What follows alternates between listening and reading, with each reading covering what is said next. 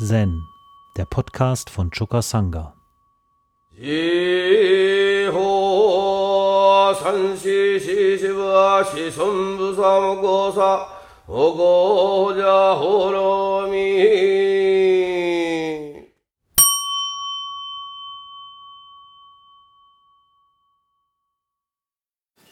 Der Dalai Lama hat sich in einem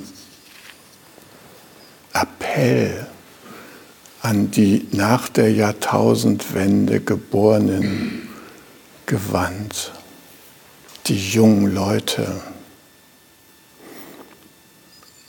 und hat sie aufgerufen, seid Rebellen des Friedens. Beginnt eine Revolution des Mitgefühls. Und er schreibt in seiner kleinen übersichtlichen Schrift, meine Botschaft ist kein inhaltsleerer Slogan und soll euch nicht trösten. Sie ist auch nicht der Traum eines naiven alten Buddhisten, der den Bezug zur Realität verloren hat.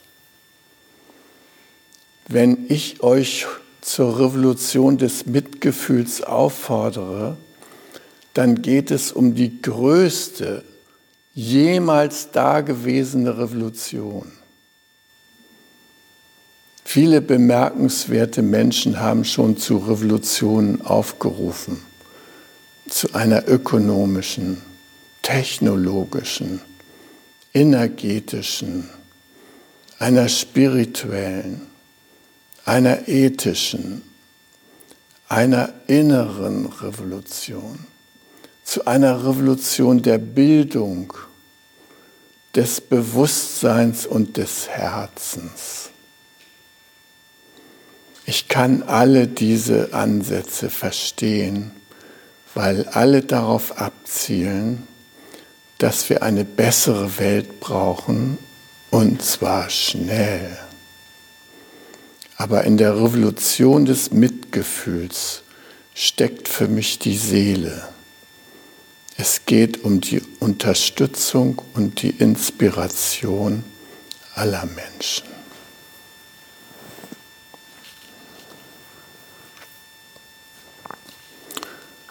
Hm, das Mitgefühl war auch schon Bestand der Revolution, die der Buddha in die Welt gebracht hat.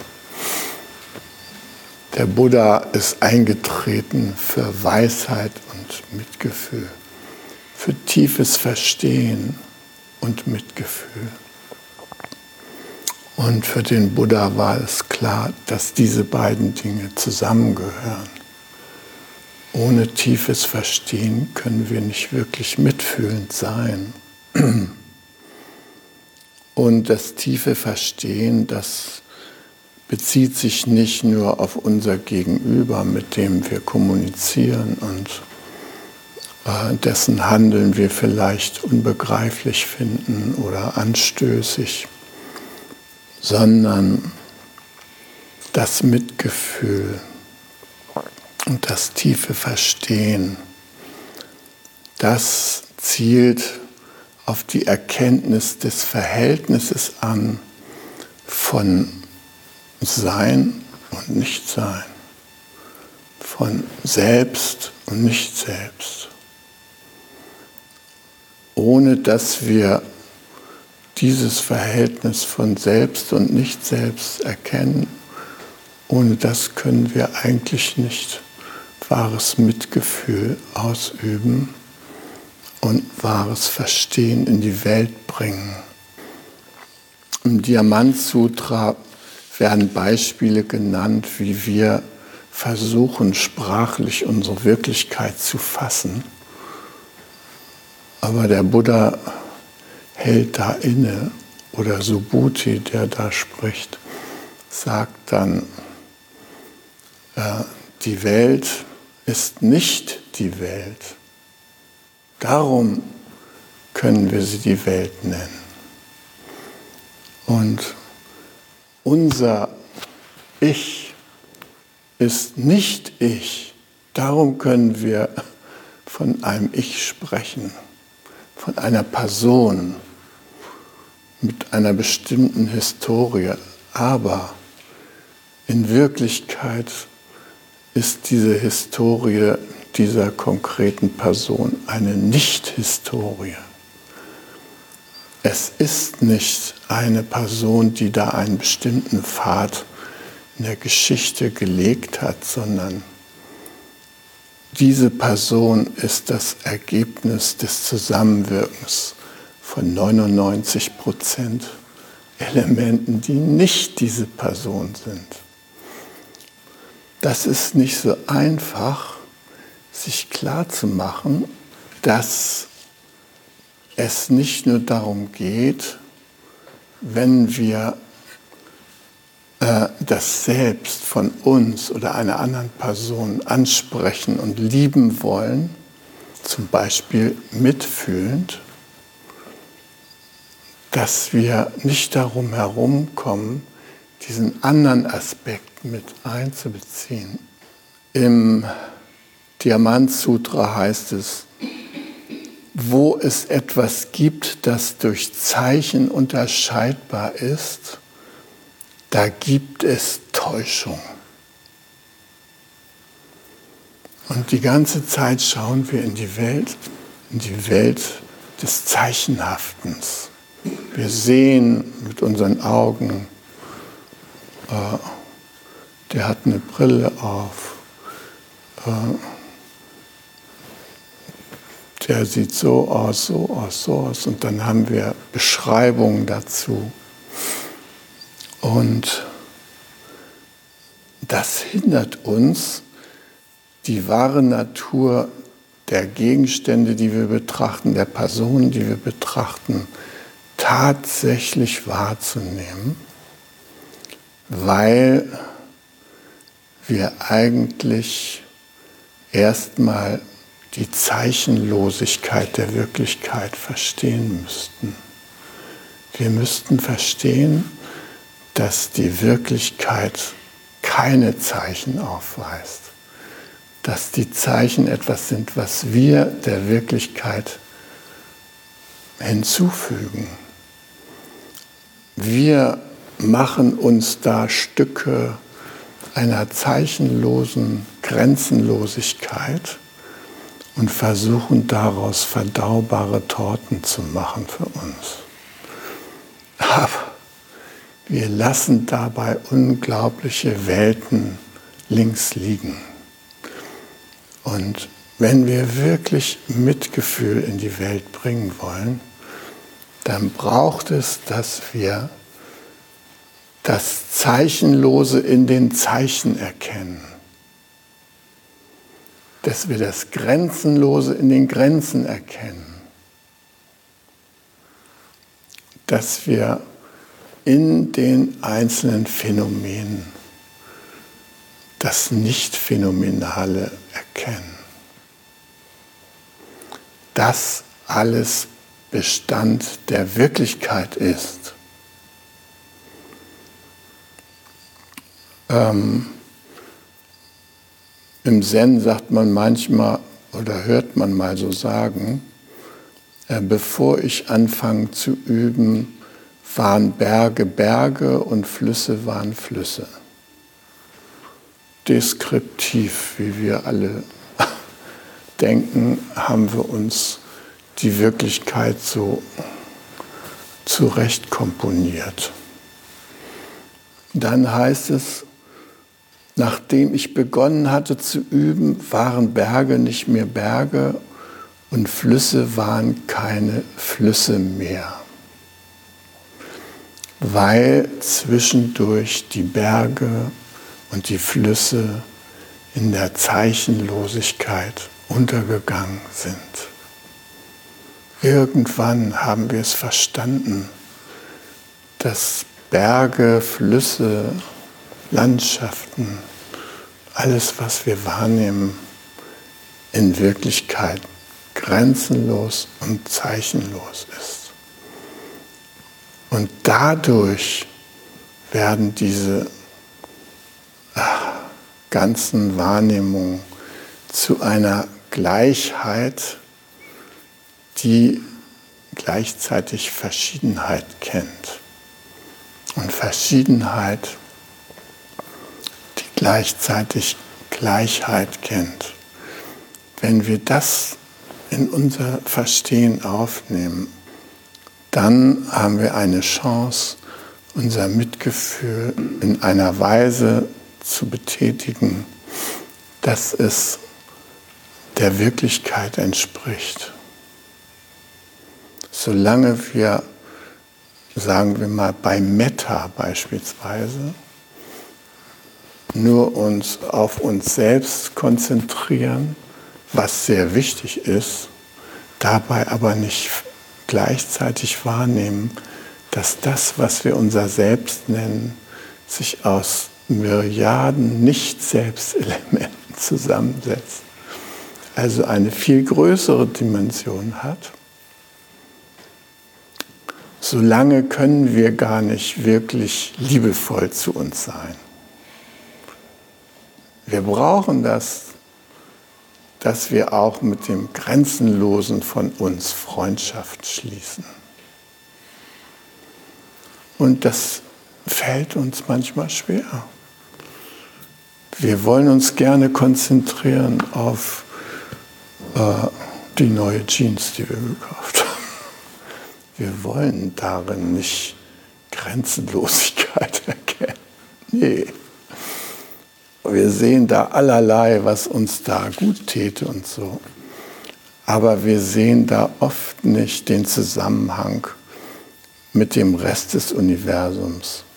Unser, wie Thich sagt, Interbeing, unser gegenseitiges Verwobensein.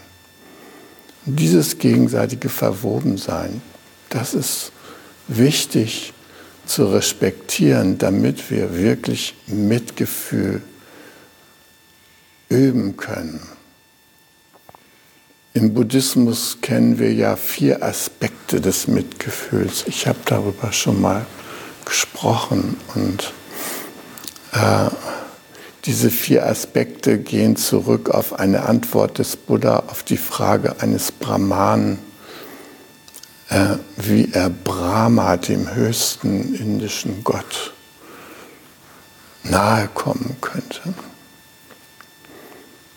Und der Buddha, der nicht an Gottheiten glaubte, sondern Gottheiten als Projektionen unseres Geistes angesehen hat, hat trotzdem mitfühlend diesem Brahmanen folgenden Rat gegeben. Wenn du Brahma nahe sein willst, dann geh an die vier Wohnstätten Brahmas und übe dich in den vier wunderbaren Geisteszuständen des Mitgefühls.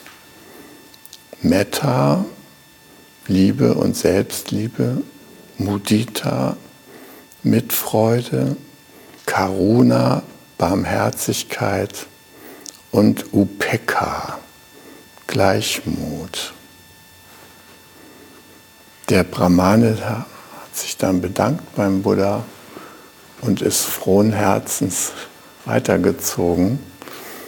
Und ich bin dem Buddha für diese Antwort auch dankbar, weil ich in Brahma ein Symbol der Grenzenlosigkeit sehe. Wenn wir der Grenzenlosigkeit nahe kommen wollen, dann ist es gut, diese vier wunderbaren Wohnstätten des Geistes, des Mitgefühls wahrzunehmen und einzunehmen. Und äh, ich wiederhole sie jetzt hier einfach nochmal, weil ich finde, dass sie auch große praktische Bedeutung haben. Also Metta, liebende Güte von Maitri, der Freund abgeleitet. Ja, Metta, das ist die liebevolle Zugewandtheit zu uns selbst und zu jedem anderen. Es ist äh, liebevolle Präsenz, es ist vor allem Akzeptanz uns selbst anzunehmen. Für viele von uns ist es schwer, uns anzunehmen, so wie wir sind. Unser So-Sein und unser So-Geworden-Sein liebevoll anzunehmen. Daran nicht rumzudoktern und Selbstoptimierung betreiben wollen, sondern einfach das, was jetzt da ist, tatsächlich liebevoll und zugewandt anzunehmen. Und das auch bei unserem Gegenüber zu tun.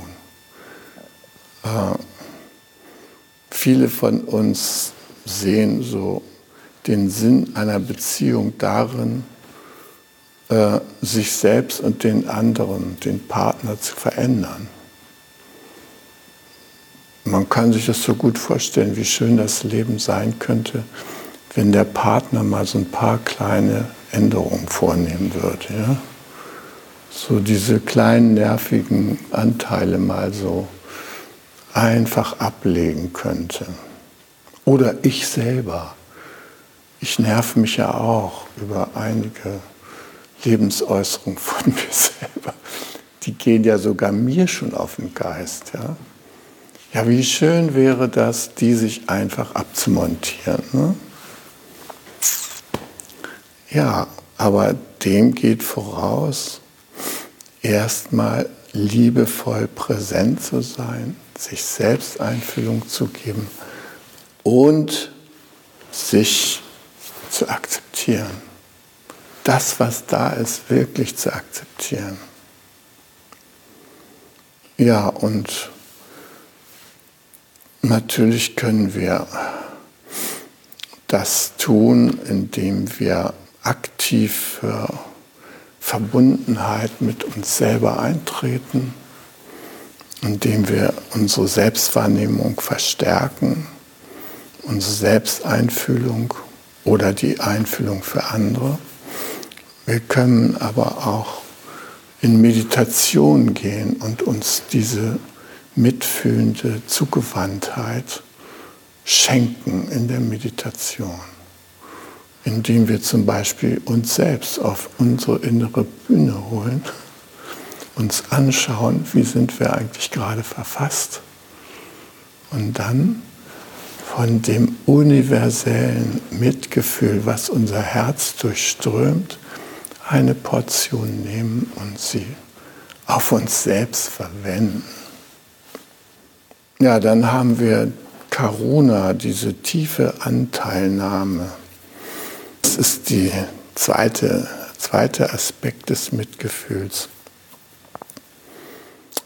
Ja, also wir nehmen einfühlsamen Kontakt, zum Beispiel mit dem Leiden anderer oder dem Wohl und Wehe anderer, Verbindung auf. Und das Wichtigste, was wir dabei tun können, ist, dass wir der anderen Person durch unsere Präsenz Raum geben, raumgebendes Zuhören üben, damit diese Person sich ihrer selbst inne werden kann, dessen, was sie braucht und der eigenen Verfassung, so wie sie jetzt gerade ist, ohne Schnörkel, ohne irgendwelche Veränderungen, so wie sie ist, sich wahrzunehmen und anzunehmen. Das können wir durch raumgebendes Zuhören erreichen. Und eine Meisterin in dieser Hinsicht ist ja Avalokiteshvara, die die Menschen vom Leid befreit, die in Not sind und nach ihr rufen, indem sie ihnen den Raum gibt, um dem Klang der eigenen Stimme inne zu werden und das zu entschlüsseln, was meine eigene Stimme über meine Not sagt, wovon die spricht. Und das ist deshalb befreiend, weil es uns rückermächtigt oder diese andere Person rückermächtigt, für sich selbst zu gehen. Darin liegt eine große Befreiungstat.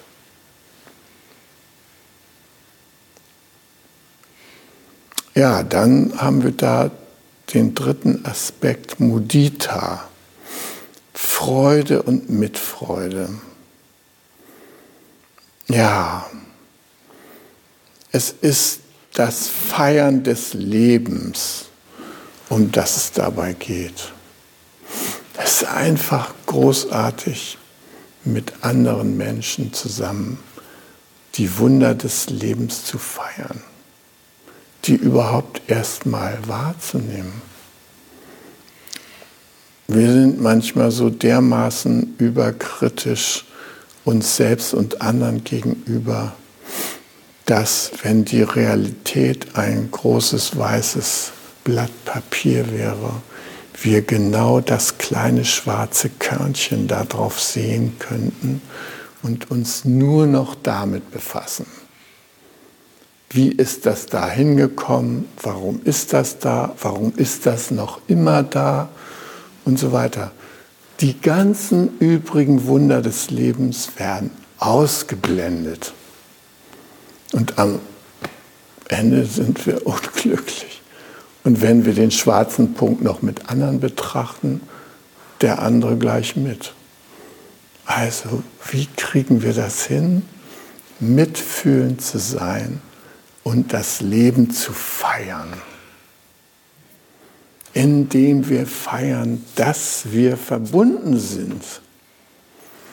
Dass das eine Fiktion ist, dass wir getrennt sind.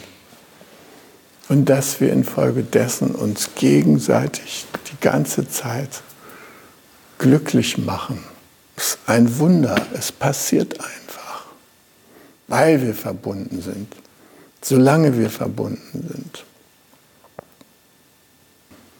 Gut, und in Bezug auf Bedürfnisse und Buddha-Natur feiern wir natürlich, wenn es gelungen ist, äh, das Bedürfnis eines Menschen genau herauszufinden und äh, ihm Erfüllungshandlungen ermöglichen, die ihn wieder ins Zufriedensein bringen können. Naja, und dann haben wir da noch UPK aus Upa über und Iksha schauen. Also so aus einer Überblicksperspektive auf den Prozess schauen, in dem Mitgefühl stattfindet oder angefragt ist oder wie der Dalai Lama sagt, die Revolution des Mitgefühls ansteht. Da leidet unsere Erde, da leiden die Kreaturen, da sterben äh, jede Sekunde so und so viele Arten auf dieser Welt aus, die wir teilweise noch gar nicht kennengelernt haben. Äh, das ist ein Prozess des Leidens und gleichzeitig gibt es da immer wieder Möglichkeiten, äh, einfühlsam einzugreifen und etwas zu tun, dass die Wesen von ihren Leiden befreit werden und gleichzeitig ist dieser UPK-Aspekt von Mitgefühl sowas wie eine anteilnehmende Gelassenheit.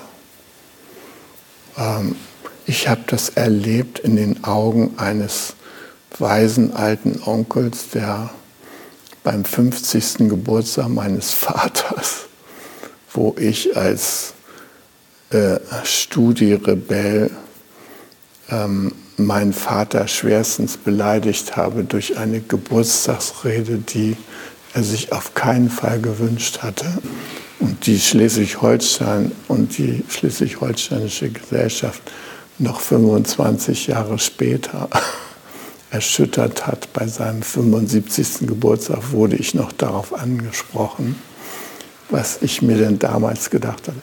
Und es war also eine relativ scharfe Konfrontation, wo man eigentlich hätte feiern können und Vater-Sohn-Geschichten da aufeinander.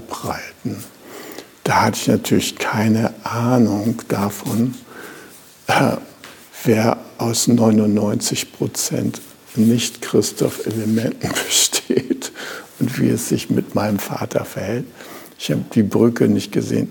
Und da war dieser alte Onkel, der hat das so gesehen, äh, mich beobachtet, wie ich gesprochen habe, mein Vater, wie der reagiert hat, die Gäste, wie ein, gewisses Entsetzen sich in deren Augen ausgebreitet hat und Gesichtern. Und er war da und hat sozusagen nur sich auf Anteilnahme konzentriert. Er war mit mir in Verbindung. Ich habe es genau gespürt. Er war vielleicht die einzige Person im Raum, die nicht gedacht hat, ist der verrückt geworden oder sowas, sondern der mich wirklich mitfühlend angeschaut hat und der trotzdem nicht eingegriffen hat, weil in seiner Warte er mit allen Beteiligten in Kontakt war. Es war sein Prozess. Er war in diesem anteilnehmenden, gelassenen Space. Ja. Und dieser anteilnehmende, gelassene Space wird vor allem dadurch gestärkt, dass wir unsere Vorstellungen und Konzepte relativieren, die wir über andere Menschen, über die Welt, sogar über den Buddha haben. Ja? Wenn wir uns vom Buddha irgendein Bild machen, was das für jemand ist oder war oder wie er in uns lebt, dann kann es passieren, dass wir uns von ihm entfremden, weil wir ihn nicht mehr wahrnehmen in seiner Zeichenlosigkeit, weil wir ihn festnageln auf irgendwelche Aussprüche, auf irgendwelche Handlungen, die er getan hat. Wir können nicht sehen den zeichenlosen Aspekt des Buddha.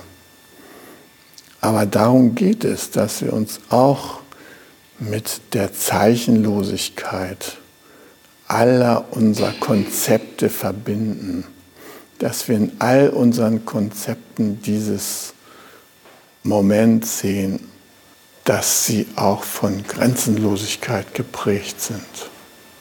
Wenn uns das gelingt, dann gelingt es uns viel leichter, mit Konzepten umzugehen, sie loszulassen, sie zu verändern, sie wieder ins Leben zurückzuholen und damit in die Welt der Wunder zurückzukehren, die das Leben nun mal darstellt.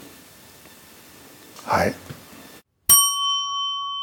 Um jungen Menschen den Aufenthalt im Togenji zu ermöglichen, bitten wir um ihre Spende. Alle Spendenmöglichkeiten finden Sie auf chukasanga.de/spenden.